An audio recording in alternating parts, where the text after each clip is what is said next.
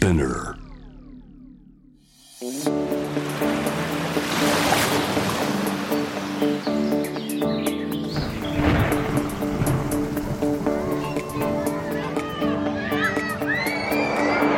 SDGs Explain for Business SDGs を仕事に生かすナビゲーターは SDGs を軸に活動するワールドロード CEO 兼ハフポスト日本版プロデューサーの私平原伊文と。ハフポスト日本版編集長の竹下隆一郎です。この SDGs を仕事に生かす。では国連が掲げる持続可能な開発目標 SDGs を日々の仕事に生かすヒントをトークセッションから探していきます。今日は竹下さん Z 世代について。そうですね。結構これ SDGs の番組ずっとやってきてるじゃないですか、はい。でもやっぱり印象的だったのは、まあ、Z 世代の露木さんっていう人ですかね、まあ、これずっと聞いてくださってる方は覚えてるかもしれませんけれど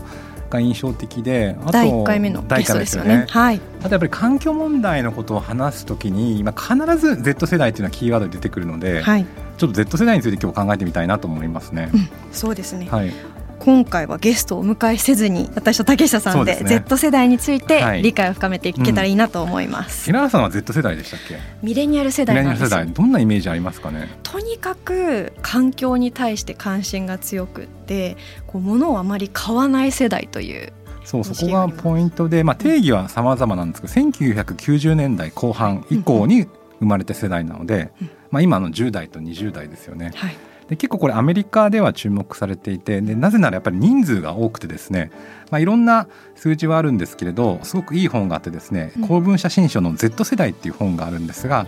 そこで紹介されている数字アメリカでは6100万人いると。なので、まあ、大きなパイを占めているのでこの方たちの動向を知っておかないと、まあ、今後のビジネスあるいは社会がどうなるのかっていうのがわからないよねってことですごい注目されてますよね。なるほどはいで、まあ、ちなみに日本は1800万人しかいないのでちょっとここは抑えとかなきゃいけない数字かなと思うんですけど、はいうんうんうんやっぱり物を買わないとは価値観が違うっていうふうに言われてますよね。はい、1800万人というと人口のまあ10分の1よりちょっと多いくらいですよね。そうなんですよね。はいまあ、そもそもあの物を買わない世代でありながら結構環境的にはもともと iPhone があって物を買いやすい環境で生まれてる世代なのかなとも思うんですけどもまあ物を買わないんですけど結構物を言うというか、うんうんあのさっきおっしゃったように SNS でいろいろ発信をするので結構発信力がある世代だなということも思いますよね。はい、はい、ということでまず SDGs 関連ニュースをお届けします。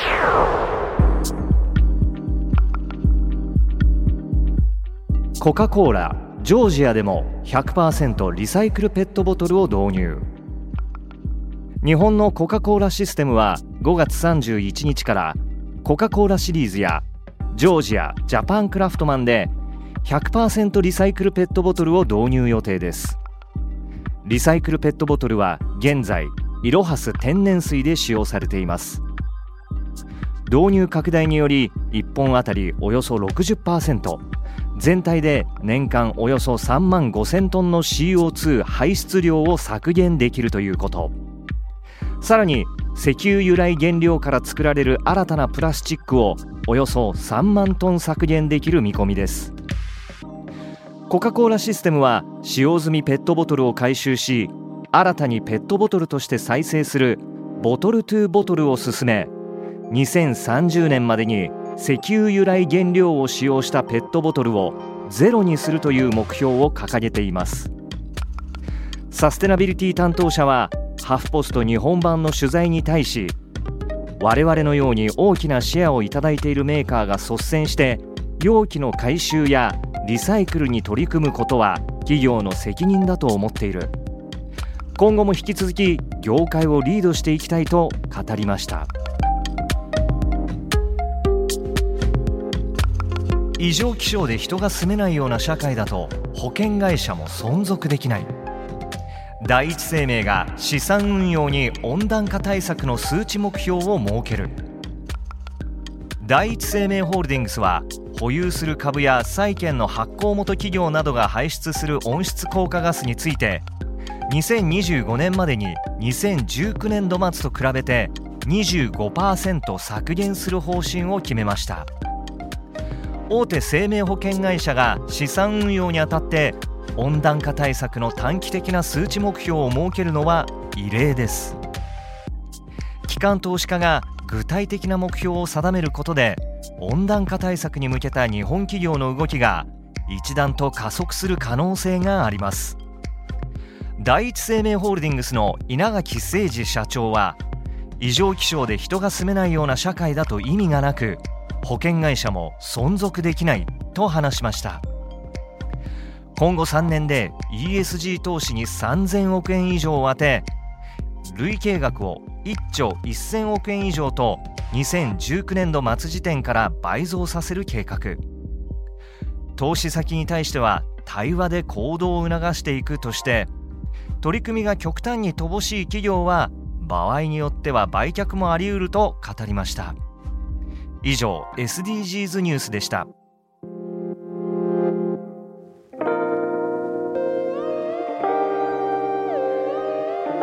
改めまして SDGs を仕事に生かすナビゲーターの平原伊文です。ハフポスト日本版編集長の竹下隆一郎ですではあの早速、まあ、続いて Z 世代について、まあ、どんどんどんどん話していきたいと思うんですけども竹下さん5月10日、記事を出されましたよね。そうですね、はい、はい、タイトルが「Z 世代を消費者として見ない気候危機時代に求められるマーケティング思考の転換」そうですね。これはどんな背景があってこの記事をえっと、結構そのなんとか世代ってまあいつもいろんなところで言われるじゃないですか。例えば平原さんはミレニアル世代とかあとはまあその前だとゆとり世代とか、まあ、有名なところでいう段階の世代とかあとまあ新人類って言葉があったりしますよね。でいつの時代もまあ若者は大人世代にとっては分からない存在でいつも新しい価値観を持っていたりとかいつも社会に対して見方が違うといろいろあるんですけど気をつけなきゃいけないのはなんか世代に分けちゃって、まあ、ラベルを貼ることだと思うんですよね。でまあ、この記事を書いたのは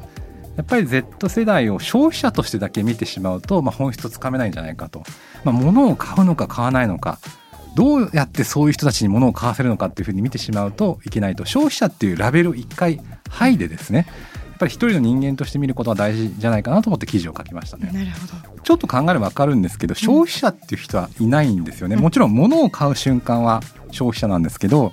お家に帰ったらその人は学生かもしれないしあるいはお父さんとお母さんかもしれませんし日中は会社員かもしれないので本当はいろんな所属を持っている人たちじゃないですか、はい、でも消費者ってしてしまうとその時点でですねなんかラベリングを貼っちゃって本当はその人のいろんな考えとかいろんな立場っていうのを全部捨て去っちゃう気がするんですよね。で特に最近だとまあ消費者は消費者なんですけど物を買ってる時もツイッターをしてたりとか SNS やってたりするのでそこで友達とコミュニケーションを取りながら物を買ったりするしあるいは上司と連絡を取りながら物を買ったりしてるかもしれないしあるいは物に対する評判ですねこのスイーツは美味しいとかこの服はなんか環境対策をしているとかそういうのを書き込みながら物を買ったりしているので、はい、まあ、単純な消費者と捉えられないですよね。もしかしたら発信者かもしれないし、うん、なので消費者っていうふうに見ない方がより多角的にその人を見れるのかなと思いました。でしかも最近の Z 世代は特に、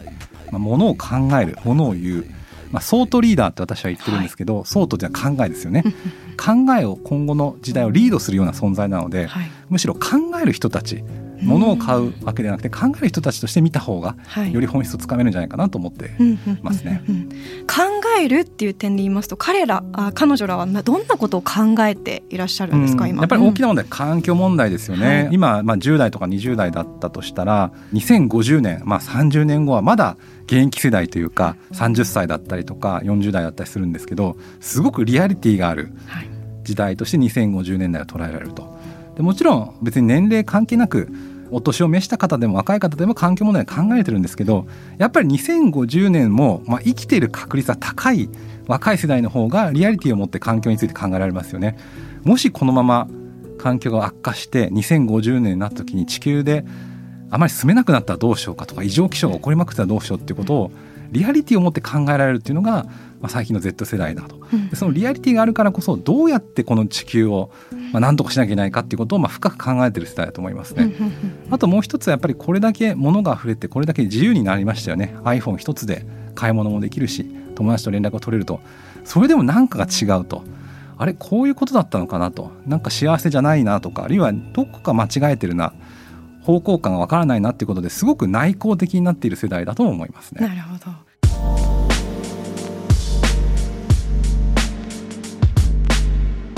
今竹下さんがリアリティをあが目の前にあるからこそ考える世代っていうふうにおっしゃってたと思うんですけどもとはいえ前あの以前アウディの丸田さんも来ていただいた際にもうかなり前からこの気候問題について話されていてもう問題になっていましたと。その時もリアリティだったと思うんですけども今その Z 世代以外のそのいわゆる世代の方々の危機感と Z 世代の方々が持っている危機感のこのギャップがなんでこんなに大きいんだろうっていうのが個人的なハテナマークなんですけども竹下さんそちらどう思思いますか？そうですね、はい、まあ実はその Z 世代とそれ以外というよりは、本当に地球環境のことを知るきっかけがあるかないかっていうその危機感の違いだと思うんですけれどリアリティってすごく難しいですよね。例えばその例として聞きたいんですけど平原さんはどうして地球環境問題に興味があるんですか？そうですね。最初はやはりプラスチックを食べてしまっている動物を見てしまったりあとこれが実は私たち人間が摂取していることを吸収していることを知った時にあもう海がただ汚れてるだけではなくって海が汚れているっていうことは自分たちの体の中にも影響してきてこれって問題なんだっていうので環境問題だったり興味を持つようになりました。はい、そうですね。あの一つはそのきっかけですよね、うん、あの例えば誰かから言われたとか友達がゴミ拾いをしてるとか、うんあるいは自分の会社がそういう環境に優しい商品を作っているという、まあ、きっかけがあるかないかなんですけど実はもう一つすごく大きいのはですね環境問題に対策することが幸せになることなのかあるいは我慢を強いられることなのかっていうその未来感の違いだと思いますね。はい、でこれどっちも正しいから難しいんですね。例えば環境問題に対策することによってなんか今までいない服ができるとか例えばプラスチックで作った服がいきなり出てきてきてすごく素敵な商品になって、まあ、面白い経済が発展するとかあるいはですねその海をのゴミを拾うことによって今まで海に泳げなかったところで泳げるようになるとか環境対策することがすごく幸せになるかっていうふうに思えるかあるいはこちらも正しいんですけど環境対策することは我慢をすることなんだと。エアコンがなかなか使えないとか本当はファッションが大好きなのに服はあんまり買い替えちゃいけないとかあるいはコーヒー屋さんに行ってプラスチックのストローを頼んじゃいけないとか何かすごく強制されて我慢をするものなのかあるいは牛肉を食べちゃいけないとかですね、まあ、その違いがあると思いますね。その環境問題対策することは新しい生活スタイルとか豊かになるのかそれか我慢を強いられるのか。この、まあ、未来感の違いが実はその Z 世代がそうでないかっていうよりは大きな違いだと思います。そしてここが問題なんですけどやはり国際的な調査を見ても環境問題の対策をすることがあなたの人生を豊かにしますかっていう問いに対して、世界の平均と比べてやはり日本は豊かにしないって答える人が多いんですよね、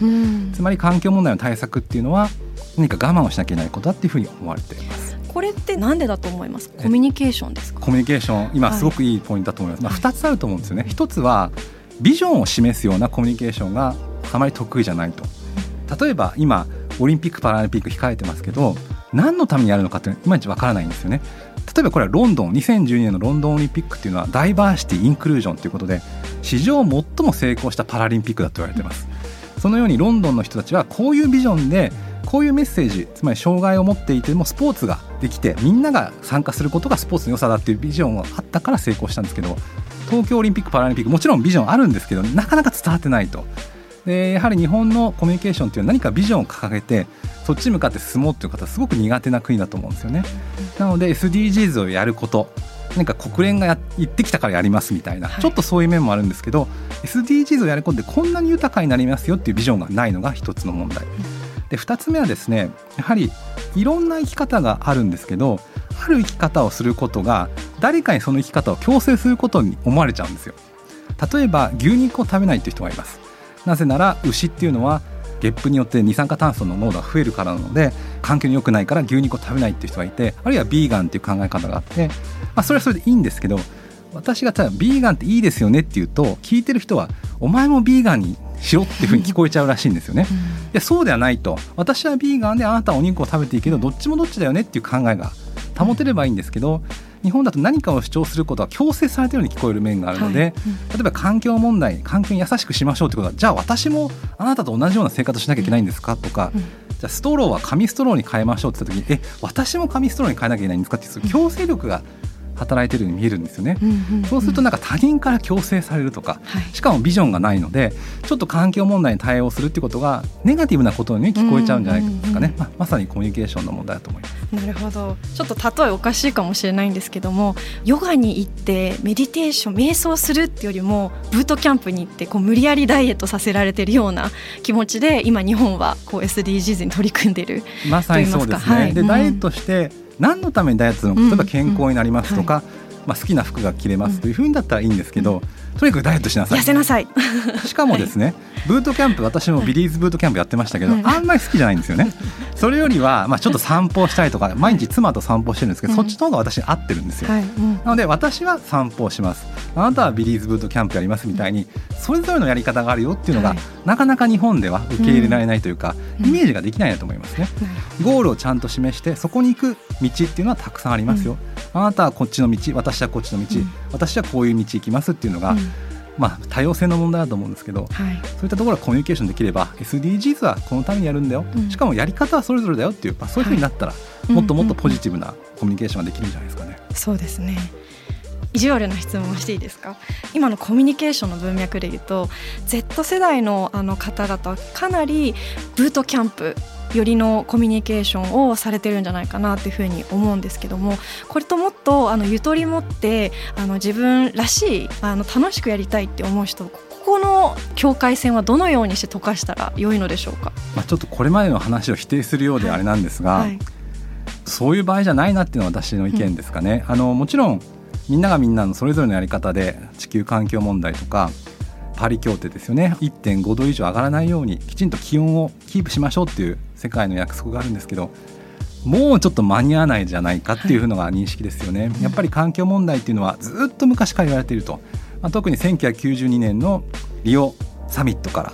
ずっと言われてるのに大人たち何もやってこなかったじゃないかっていうのが Z 世代、はい、まあ、グレタ・トゥーンベリーさんが「How dare you」よくもこんなことをみたいなことを言ったんですけどやはりそれぞれのやり方あってもいいしきちんとビジョンを出すこと大事なんですけどたらたらしててもいけないなっていうのは一つなんですよ、まあ、それはブートキャンプじゃなくてもいいんですけど、うん。まあ、ビリー隊長が怒ってましたけど、うん、とにかく短期間で少なくとも2030年までやらなきゃいけないというのが、うん、まあ、一つ今回の難しさタイムリミットがあるということですよね、はい、もちろん多様なやり方あっていいと思うんですけど間に合わないというのも一つ大きなポイントかなと思います。なるほど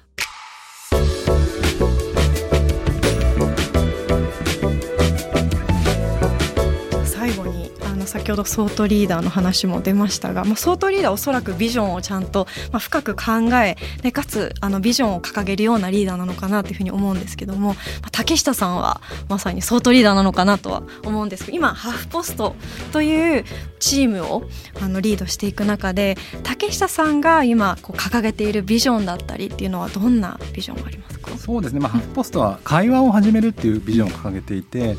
議論でも対話でもないんですよね。なんか相手を言いまかすとかあるいは自分の意見を相手に何か交渉して伝えるとかではなくてまずは会話をしようと口に出してみることから世の中の変化っていうのが始まるんじゃないかっていうビジョンを抱えてます。で私たちの記事がですねあこれって言ってもいいんだとかあこれって私のことだからちょっと共感したから話そうとかあこれは今までなんとなく受け入れてたけどおかしいことなんだじゃあ声を上げようっていうふうに記事や動画やまあ今回のポッドキャストをきっかけに声を上げる人が増えたらいいなと思うんですよね。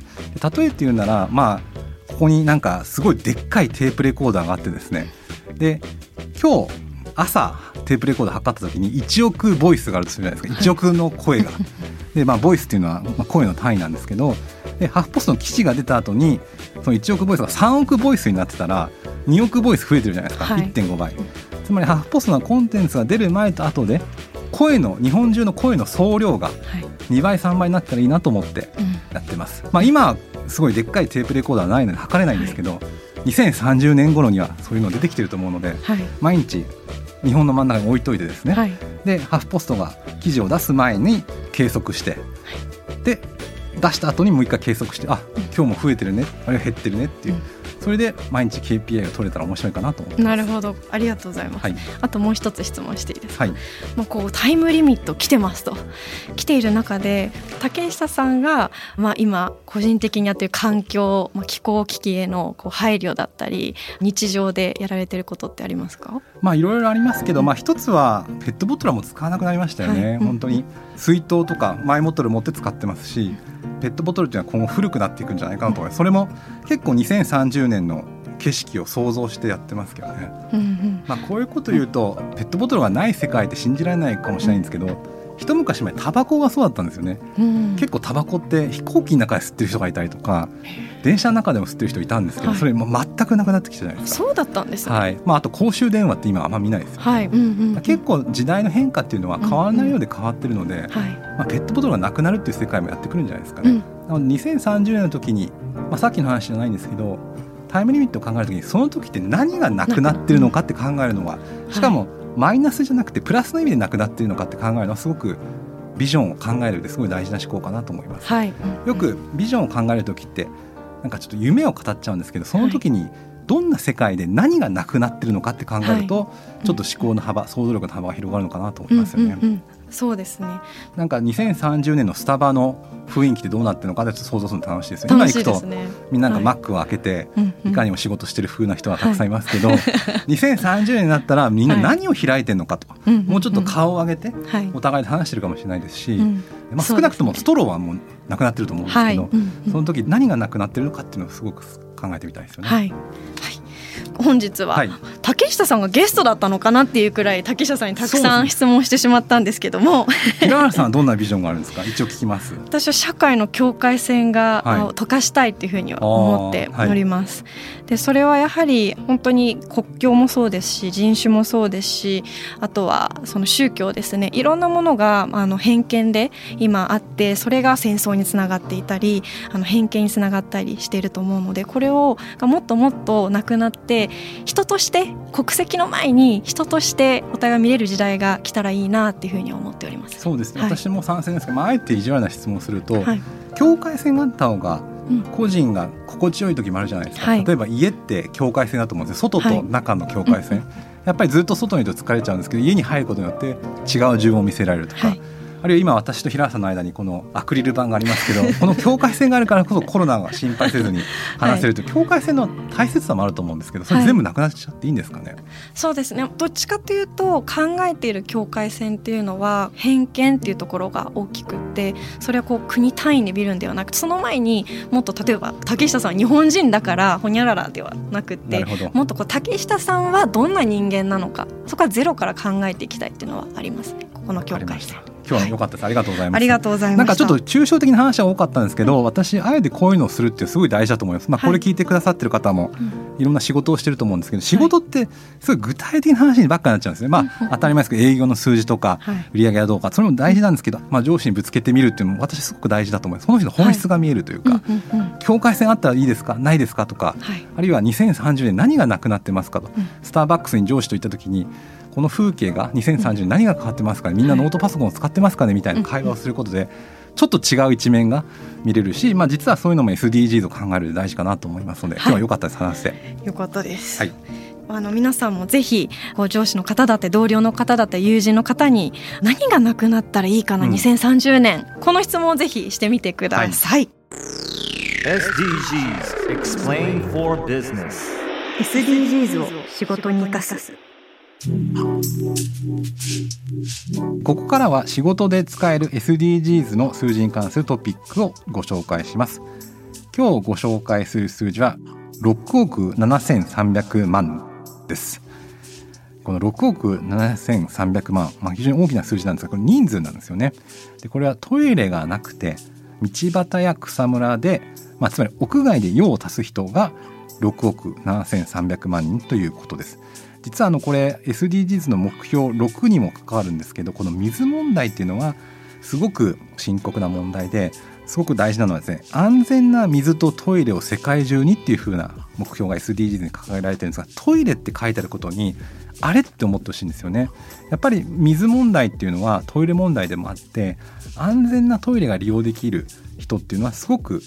まあ、幸せというか、まあ、先進国では当たり前なんですけど、まあ、さっきの数字が示すように、まあ、水道設備がなかったりとか、まあ、トイレがなくて道端や草むらなどで、え用を足してしまうとそうするとまあいろんな衛生面とかですね、まあ、ゴミとかいろんな処理されない前の排水とかがあってその地域の暮らしに影響を与えているということでここはすごく、まあ、非常に驚くべき数字なんですけどちょっと頭に入れといた方がいい数字かなと思います。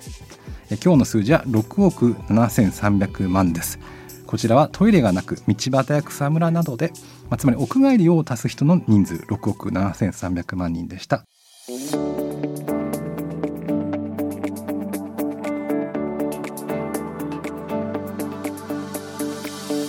お届けしてきました SDGs を仕事に生かす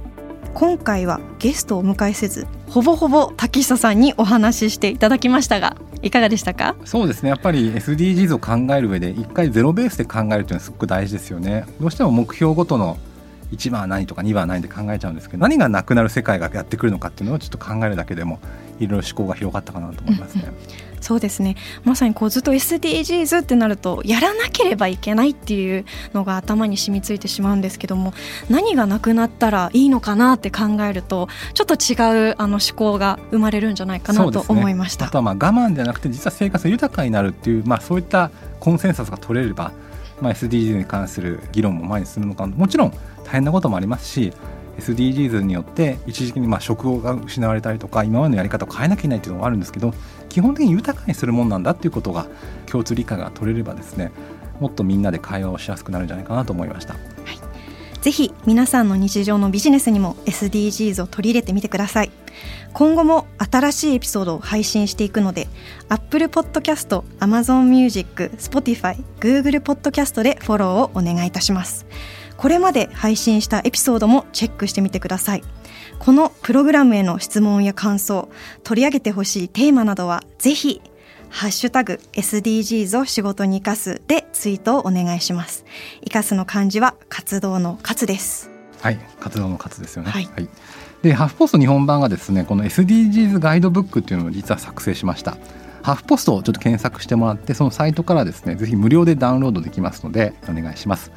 まあ、なんでこんなの作ったかっていうとですね、まあ、これまでハーフポストって400本以上の SDGs 関連記事を発信してきてあとはライブ番組ハフライブっていうライブ番組を毎月やってるんですけれどこちらも SDGs を毎月テーマにしていろんな専門家とか、まあ、SDGs のトップランナーという企業の方のインタビューをして、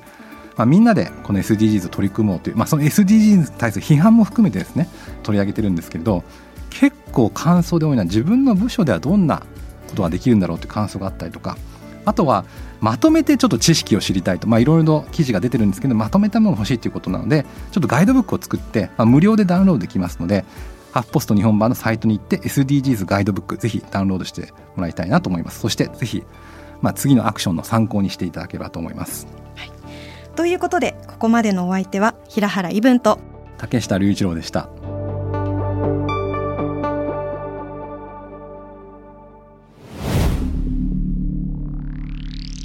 Spinner